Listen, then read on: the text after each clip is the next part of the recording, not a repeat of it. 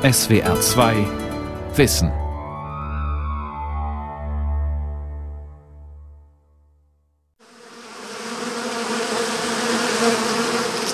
Die Biene ist eine alte Verbündete der Menschheitsgeschichte seit Urzeiten, weil sie diesen wunderbaren Stoff, den Honig, herstellt, der etwas ganz Besonderes war. Die Biene lieferte jahrtausende lang den einzigen Süßstoff, für die Menschheit und dadurch bezieht sie natürlich ihre besondere Aura. Und sie ist geradezu ein Emblemtier für Kunst, für Kultur. Denn die Dichter sagen uns ja, dass sie aus honigströmenden Quellen der Musen schöpfen. Sie sagen uns auch, dass sie aus den Gärten und Tälern Honig sammeln und uns so ihre Lieder bringen, wie die Bienen den Honig. Platon, Dialog Ion. Da muss man sich natürlich überlegen, dass im allerersten Maße wir natürlich eine bienenfreundliche Umwelt schaffen müssen. Also das ist etwas, wo wir, glaube ich, den Bienen den größten Gefallen tun können. Wenn wir einfach es schaffen könnten, attraktive Blühflächen anzubieten, die von April bis Oktober halt verfügbar sind. Die Biene in der Kultur. Honiggold und spitzer Stachel. Eine Sendung von Brigitte Kohn. Seit Jahrtausenden lassen sich Künstler und Dichter von der Biene inspirieren, von ihrem Treiben und Tun, von ihrem Summen und Sammeln. Doch die Biene hat es heute schwer, nicht erst seit dem großen Bienensterben 2007. Honigbienen müssen zum Beispiel gegen die Varroa-Milbe behandelt werden, einen eingeschleppten Parasiten. Von den Wildbienen sterben immer mehr Arten, weil unsere kultivierten Landschaften ihnen zu wenig Wildblumen und Nistplätze bieten. Natur und Landwirtschaft sind auf die Biene als Bestäuber angewiesen. Und es ist gar nicht so schwer, etwas für sie zu tun. Viele von den Bienen, die hier fliegen, die sind unsere eigenen schon, die also hier ausgeschlüpft sind. Und am Anfang waren es noch nicht so viele und wir waren so dermaßen fasziniert. Das muss man sich vorstellen, wie jemand, der auf einmal Marsmännchen sieht. Und dann saßen wir stundenlang neben den Nisthilfen und haben gewartet, bis die wiederkommen. Wir sitzen dann hier und beobachten, was da so passiert, wie sie hier einfliegen, die Hummeln. Ist allein schon witzig, wie die in die Blüten reinkriechen. Und man merkt, es sind eigentlich so schwere Pakete, so Hummeln. Wir müssen sich da schon anstrengen. Auf dem Balkon des Münchner Ehepaares Katharina Heuberger und Holger Wiedemann hört man den Lärm der Großstadt, gemischt mit dem Summen von Wildbienen, zu denen auch die Hummeln zählen. An der Fassade rankt sich wilder Wein empor. In Trögen und Töpfen wachsen Wildblumen. Skabiosen und Glockenblumen, wuchernder Feldthymian, Felsennelke, Kugellauch und Kamille, Klatschmohn und Kornblumen.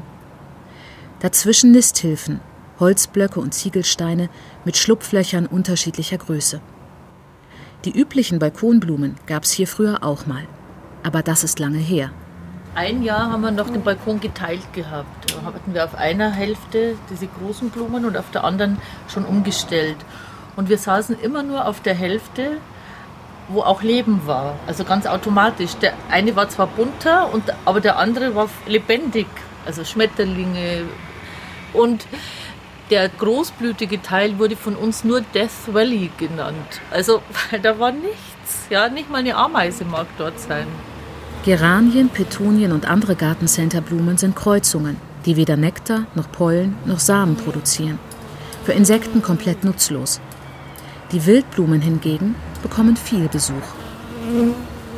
560 Wildbienenarten gibt es allein in Deutschland.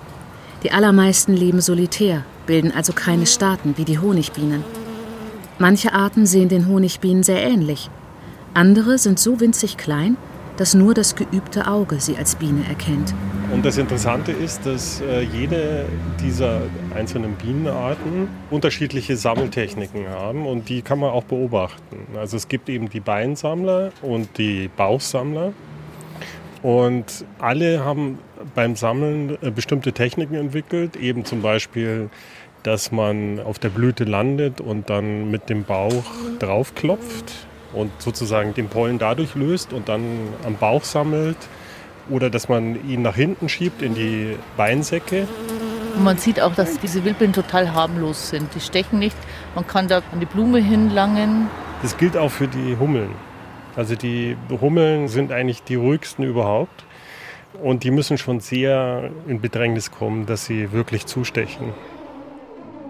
Hummeln sind die große Ausnahme in der Wildbienenwelt, denn sie bilden Staaten wie die Honigbienen. Weil sie so pelzige und gesellige Brummer sind, haben sie auch manche Künstler inspiriert. Der russische Komponist Nikolai Andrejewitsch Rimski-Korsakow zum Beispiel hat ihnen mit dem Hummelflug aus seiner Oper Das Märchen vom Zaren Saltan gehuldigt. Und der Dichter Gottfried August Bürger dichtete im 18. Jahrhundert ein Hummellied. Die Buben sind den Hummeln gleich, ihr Mägdlein mögt euch hüten. Sie schwärmen durch des Lenzes Reich um Blumen und um Blüten. Sie irren her, sie schwirren hin, mit Sehnen und mit Stöhnen, und können ihren Leckersinn des Honigs nicht entwöhnen. Was die Hummeln bei den Blumen finden, ist natürlich nicht Honig, sondern Nektar.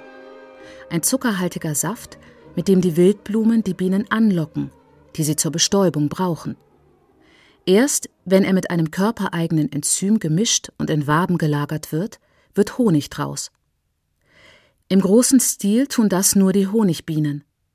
Honig ist ihr Wintervorrat und eigentlich nicht für den Menschen gedacht. Weil Hummeln und andere Wildbienen vor dem Wintereinbruch sterben, brauchen sie keine Vorratshaltung. Bei den staatenbildenden Hummeln überwintert nur die Königin. Insgesamt haben Dichter und Künstler die Wildbienen aber kaum beachtet während die Honigbiene durch zahllose künstlerische Werke summt. Sie ist dem Menschen einfach näher. Die Imkerei gibt es schon seit Jahrtausenden. So ein Bienenstaat besteht aus bis zu 50.000 Individuen und einer Bienenkönigin und ist ein hochkomplexes Gebilde, in dem die Menschen seit alters her ihre eigenen Vorstellungen von Gemeinschaft spiegeln. O seltsame kleine Republik, so logisch und ernst, so zweckvoll und so streng durchgeführt, so sparsam und doch einem so großen und ungewissen Traum hingegeben. O kleinstes Volk, so entschlossen und so tief, von Licht und Wärme und allem Reinsten in der Welt genährt. Vom Kelch der Blumen, das ist vom sichtbarsten Lächeln der Materie und ihrem rührenden Streben nach Glück und Schönheit. Maurice Maeterlinck, belgischer Schriftsteller und Literaturnobelpreisträger, entwarf 1901 in seinem Buch Das Leben der Bienen ein exaktes und sehr poetisches Bild vom Gemeinschaftsleben der Honigbiene. Für andere, zum Beispiel für die staatlich geförderten Bienenforscher der jungen Sowjetunion, waren Bienen sozusagen ein politisches Vorbild. Fleißig und nützlich, der Gemeinschaft und der Bienenkönigin, auch Weisel genannt, treu ergeben. Stalin hatte in seinem Landsitz ein Arbeitszimmer mit Blick auf Bienenhäuser. Der Dichter Marcel Bayer hat diese Tatsache im Jahr 2002 in seinen Zyklus Bienenwinter einfließen lassen. Stalin mit Bienenbart, als König, vertieft in ein Bestimmungsbuch. Er will den Weisel finden. Du siehst, die Lieder flattern leicht. Der Mann hat Marterlink gelesen aber nicht verstanden. Die Bienenkönigin übrigens hielt man jahrtausendelang ganz selbstverständlich für ein Männchen. Bis die Erfindung des Mikroskops im 17. Jahrhundert die schockierende Tatsache ans Licht brachte, dass so ein Weisel Eierstöcke hat. Die Arbeiterbienen haben auch welche, doch ein Signalstoff, der von der Königin ausgeht, sorgt dafür, dass sie verkümmern. Martin Hasselmann, Biologe und Bienenexperte an der Universität Hohenheim. Das Königin-Pheromon ist im Wesentlichen dafür verantwortlich, dass auch die Ovarienentwicklung der Arbeiterin, die ja potenziell auch Eier legen können, aber im Wesentlichen aber durch ein Pheromonbouquet, das die Königin aussendet, unterdrückt wird. Das heißt, im, Laufe der Lebensdauer einer Königin, kann ja mehrere Jahre alt werden, nimmt diese Attraktivität einer Königin auch ab im Alter, was dann auch dazu führen kann, dass sie ja entweder früher abgestochen wird oder aber auch durch eine jüngere Königin ersetzt wird. Und es kann natürlich auch dazu führen, dass wenn ein Bienenvolk weisellos ist, eine ohne Königin für einen Zeitraum lebt, dass dann die Ovarien der Arbeiterin aktiviert werden und dann die Arbeiterin auch wieder Eier legen können. Die Arbeiterbienen bekommen im Laufe ihres Lebens unterschiedliche Aufgaben. Sie halten den Stock sauber, füttern den Nachwuchs, fliegen zum Sammeln aus, halten Wache. Alles greift so perfekt ineinander, dass der Bienenstock wie ein großer Organismus erscheint, von einer geheimnisvollen Macht zusammengehalten und gesteuert. Ein totalitäres Gefüge. Oder doch eher nicht? Wenn man sich das genauer anschaut, ist die einzelne Arbeiterin durchaus in der Lage, individuell zu agieren. Es gibt viele ähm, Verhaltensunterschiede zwischen den einzelnen Arbeiterinnen. Die einen sind fleißiger, die anderen haben eine niedrigere Schwelle, zum Beispiel zu agieren, wenn etwas im Bienenvolk nicht stimmt, sei es eine kranke Larve irgendwo in der Zelle steckt oder ähm, auch mehr Pollen oder mehr Nektar eingetragen werden wird.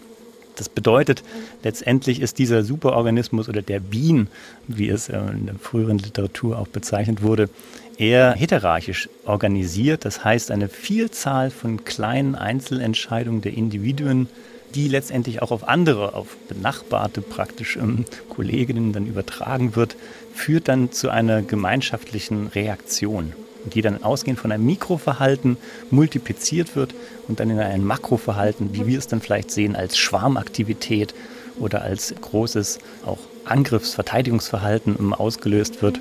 Aber das basiert natürlich auf einer Vielzahl von vielen kleinen Einzelentscheidungen. Honigbienen und Wildbienen. Beide sind auf ihre Art faszinierend.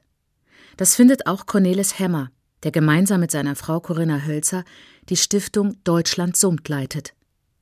Die beiden betreiben ein Büro für Naturschutzkommunikation in Berlin. Angefangen haben sie mit den Honigbienen.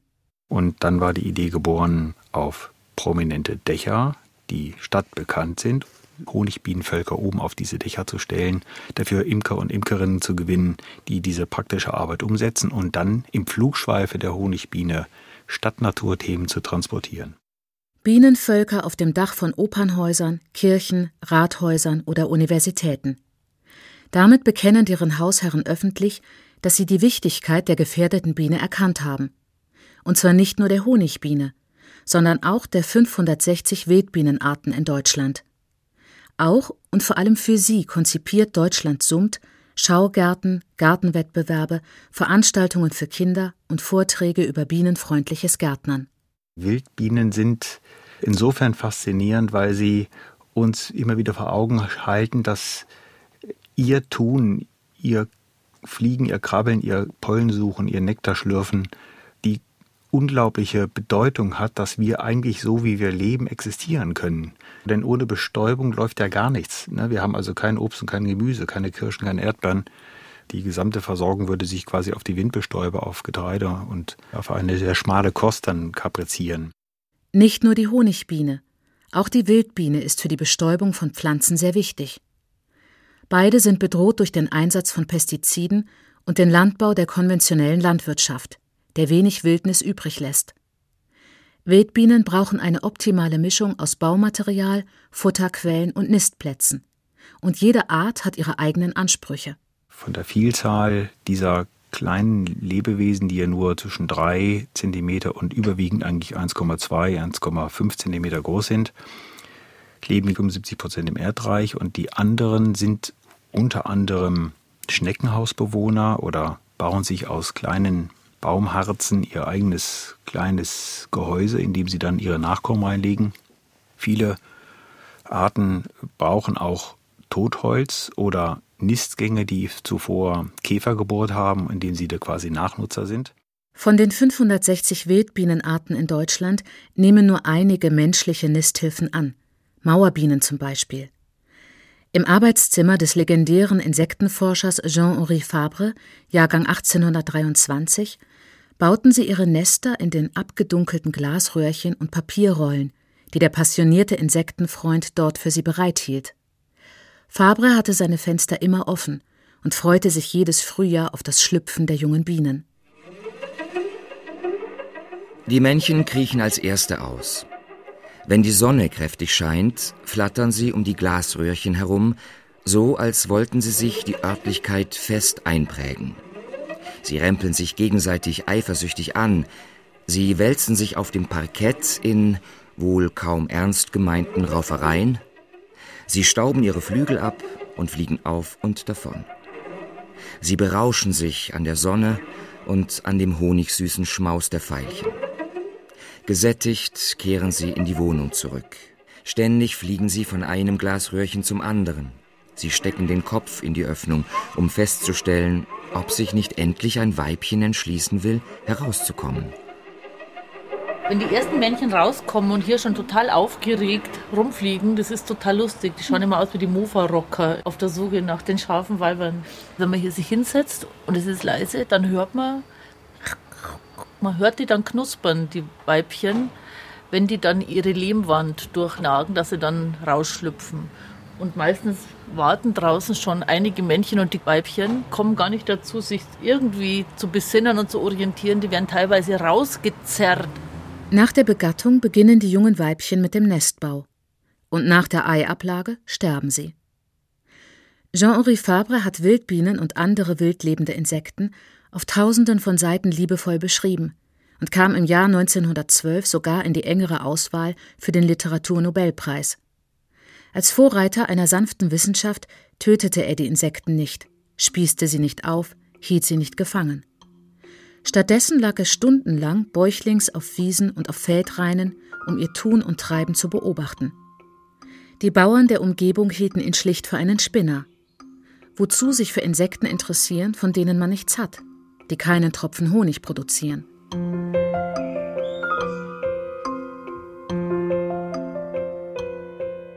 Honig war die Götterspeise schlechthin.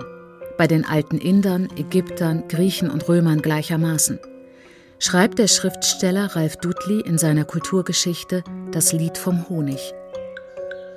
Es gibt keine Religion, die ohne Honigmystik auskäme. Es gibt in den Psalmen den Vergleich, also die Worte des Herrn sind süßer als Honig. Also der Honig war ein Vergleichsmaß für die göttliche Wahrheit.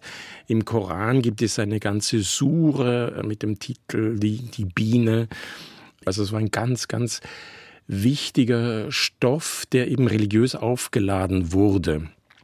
Das erklärt sich aber wiederum aus dieser Tatsache, dass jahrtausendelang die Biene allein für diesen Süßstoff zuständig war. Das Zuckerrohr stammt aus den Kolonien, wurde erst im 16., 17. Jahrhundert importiert. Vorher war die Biene jahrtausendelang exklusiv für diesen Süßstoff zuständig. Und das hat der Mensch ihr natürlich gedankt, weil äh, die Nahrung unserer Vorfahren war zäh, fade, vermutlich oft nicht sehr genussreich. Und da gibt es dieses kleine Tier, das eben einen Nachtisch liefert und ein wunderbares Naschwerk spendiert der Honig ist halt überall. Also Besänftigung, Belohnung, Wunschvorstellung, Paradiesvorstellung. Also es gibt keine Paradiesvorstellung der Menschheit, die nicht mit Milch und Honig in Verbindung stünde. Christliche Kirchenväter wie Ambrosius oder Augustinus fanden die Keuschheit der Biene besonders lobenswert. Vom Hochzeitsflug der Bienenkönigin wussten sie noch nichts. Maria wurde mit dem Bienenstock verglichen. Jesus Christus wurde als himmlische Biene angesprochen. Auch in der religiösen Malerei, zum Beispiel in Grünwalds Stuppacher Madonna, sieht man am linken Bildrand fünf Bienenstöcke. Das waren natürlich Symbole für den Unterleib Mariens, wo eben diese himmlische Biene Jesus Christus jungfräulich entstanden sein soll. Doch die Biene hat eine doppelte Biografie, sagt Ralf Dudley eine fromme und auch eine erotische. Süß wie Honig ist die Liebe und bitter ihr Stachel. Schon in der Antike war das Motiv Amor als Honigdieb sehr beliebt, weil sich dem weinenden und von Bienen umschwirrten Götterknaben die tadelnde Liebesgöttin Venus beigesellt, pikanterweise nackt. Die Barockdichter haben dann die erotische Biografie der Biene weitergedichtet. Es gibt diverse Liebesgedichte, wo die Honigbiene die Verbündete des Liebenden ist und soll Rivalen totstechen und sie soll den Honig äh, Pflücken auf den Lippen der Geliebten und solche erotische Motive werden im Barock stark gepflegt. Bis in die Moderne hinein. Bei Paul Verlaine heißt es dann im 19. Jahrhundert, Ich habe Angst vor einem Kuss, wie vor einer Biene. Ich leide und liege wach, ohne Ruhe zu finden. Ich habe Angst vor einem Kuss. Kuss und Bienenstich, das ist eine ganz besondere Beziehung. Barockdichter waren da irgendwie unbefangener, die konnten noch ungestört küssen und der Biene huldigen als Vertreterinnen eben der Liebe, des Honigs der Liebe. In der Moderne ändert sich dann das ein bisschen. Das, das Kussmotiv wird problematischer, eben mit Angst verbunden. In der Moderne wird das Verhältnis zwischen Individuum und Gemeinschaft grundsätzlich problematisch. Da liegt es nahe, sich Bienenpersönlichkeiten auszudenken, die aus der Reihe tanzen. Beispiel Die Bienen, ein Roman der britischen Autorin Laline Paul aus dem Jahre 2014. Arbeiterbiene Flora erfrecht sich da, ein Ei zu legen und ein Kind zu bekommen, was eigentlich nur der Königin zusteht und einer Revolution gleichkommt. Unschlagbar populär, ein Weltbestseller von 1912 und ein Dauerbrenner bis in unsere Tage. Der Roman Die Biene Maja und ihre Abenteuer von Waldemar Bonsels. Oh, wie tausendmal schöner ist es in der großen Welt draußen als in der dunklen Bienenstadt. Niemals werde ich nach dort zurückkehren, um Honig zu tragen oder Wachs zu bereiten. Ich will die blühende Welt sehen und kennenlernen. Ich bin nicht wie die anderen Bienen sind. Mein Herz ist für Freude und Überraschungen, für Erlebnisse und Abenteuer bestimmt. Bonsels Biene Maja ist eine Künstlernatur und die muss sich erstmal austoben, ehe sie geläutert und welterfahren nach Hause zurückkehrt, um ihr Volk in den siegreichen Kampf gegen die bösen Hornissen zu führen. Da steckt eine gerüttelte Dosis wilhelminischer Militarismus drin und auch eine Vorliebe für wehrhafte Volksgemeinschaften. Dieser Schatten fällt auf das Buch. Humor und Charme hat es trotzdem. Dichter und Künstler aller Zeiten waren von der Honigbiene fasziniert, von ihrem Summen, dieser magischen Ur- und Traummelodie, von ihrer Präzision beim Bau der Waben. Viele von ihnen hatten eigene Bienenstöcke und holten sich dort ihre Inspiration. Hobbyimker Wilhelm Busch sieht in seiner Bildergeschichte Schnurdibur oder die Bienen im heiteren Bienenwesen den Gegenentwurf zu einer heillos beschädigten, dem Chaos verfallenen Menschenwelt voll diebischer Imker und anderer Schandbuben. Und die amerikanische Dichterin Sylvia Plath sah die Bienen als weibliche Wesen, gefangen in Vorratshaltung und Zukunftsvorsorge und gleichzeitig süchtig nach Sonne, nach Frühling. Alle Bienen sind Frauen, die Dienstmägde und die große royale Dame. Männer haben sie abgeschafft, die stumpfen, plumpen Stolperer, diese Tölpel. Wird der Schwarm überleben, wird es den Gladiolen glücken, mit ihrem Feuer zu haushalten, um es ein weiteres Jahr zu schaffen?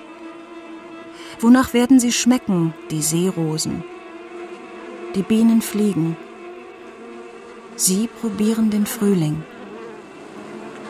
Sie hat sich irgendwann auch Bienenvölker zugelegt und hat auch Bienengedichte geschrieben. Die sind übrigens ganz wunderbare Gedichte. Sylvia Plath war natürlich auch eine Ikone des Feminismus und sie identifiziert sich natürlich auch mit der Weiblichkeit der Biene. In diesen Gedichten ist natürlich auch äh, viel Angst am Werk. Es ist, es ist ein bedrohliches Geschehen. Und das Bienensummen in der Literatur tönt lauter denn je bei zeitgenössischen Lyrikern wie Jan Wagner und Marcel Bayer, Monika Ring, Sandra Trojan. Katrin Schmidt beschreibt die Biene als Gezeichnete, als Dauerpatientin im Griff der Varroa-Milbe. Dieser Parasit wurde um 1970 durch importierte Bienen nach Europa eingeschleppt und rafft seither jedes Bienenvolk dahin, das nicht vorsorglich behandelt wird. Dein Singen gelingt nicht. Die blinden Bienen haben Pulver im Pelz, dass es stäubt, dass es juckt.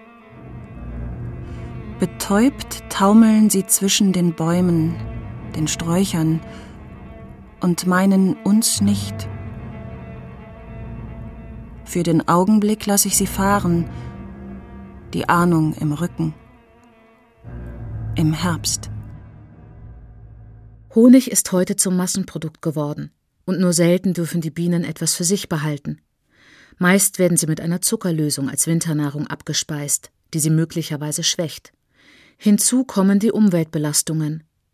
Und so wird die leidende und beschädigte Biene zur Künderin kommenden Unheils, auch für den Menschen. Die Biene ist vielfachen Bedrohungen ausgesetzt, diesen Pestiziden, die mörderisch sind, diesen Nicotinoiden, das sind eigentliche Nervengifte für Bienen. Die Umweltverschmutzung ist natürlich eine Bedrohung für die Honigbiene. Dann diese kilometerweiten Monokulturen. Das sind natürlich fast Wüstengebiete für die Biene, die auf Vielfalt der Blüten und Blütenzeiten, auf Vielfalt der Farben eingestellt ist. Die Biene ist auf Vielfalt programmiert und das fasziniert die Dichter natürlich auch, diese Vielfalt der Welt, die eingefangen wird in der Poesie. Das ist ein Motiv, das die Honigbiene mit den Dichtern verbindet. Große Flächen mit Wildblumen, die von April bis Oktober blühen. Das ist es, was Honigbienen und Wildbienen am dringendsten brauchen. Balkone und Privatgärten können hier nur einen kleinen Beitrag leisten. Aber immerhin.